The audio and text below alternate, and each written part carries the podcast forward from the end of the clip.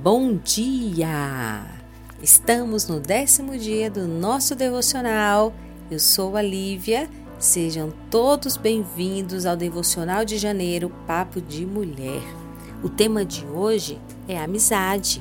E nós encontramos o versículo lá em Eclesiastes, capítulo 4, versículo 10, que diz assim: Se um cair, o amigo pode ajudá-lo a levantar-se, mas pobre do homem que cai e não tem quem o ajude a levantar-se.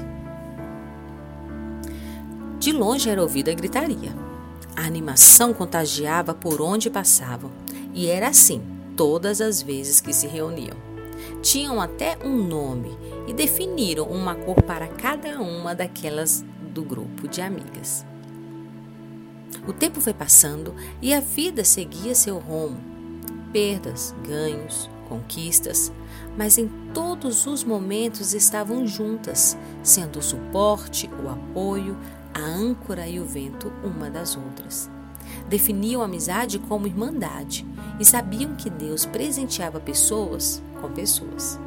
Certa vez, quando pareciam não estar tão próximos, seu celular tocou com a seguinte mensagem: Sou feliz por sua amizade.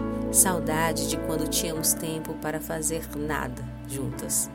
Sorriu com as lembranças de anos que não voltariam mais, mas que foram tão bem vividos que fizeram com que aquela amizade durasse uma vida inteira.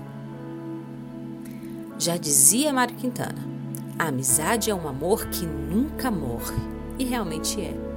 Não há distância ou situação que desfaça uma verdadeira amizade. A Bíblia nos mostra uma amizade especial entre Jonatas e Davi, que transcendia os laços sanguíneos, pois Jonatas era filho do rei Saul, que perseguiu Davi por muito tempo. E além disso, após Jonatas falecer, Davi cuidou de seus filhos.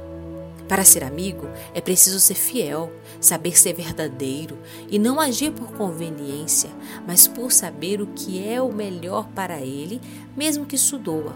Ser amigo é aprender a confiar, é olhar para dentro e muitas das vezes enxergar o que ele mesmo não consegue.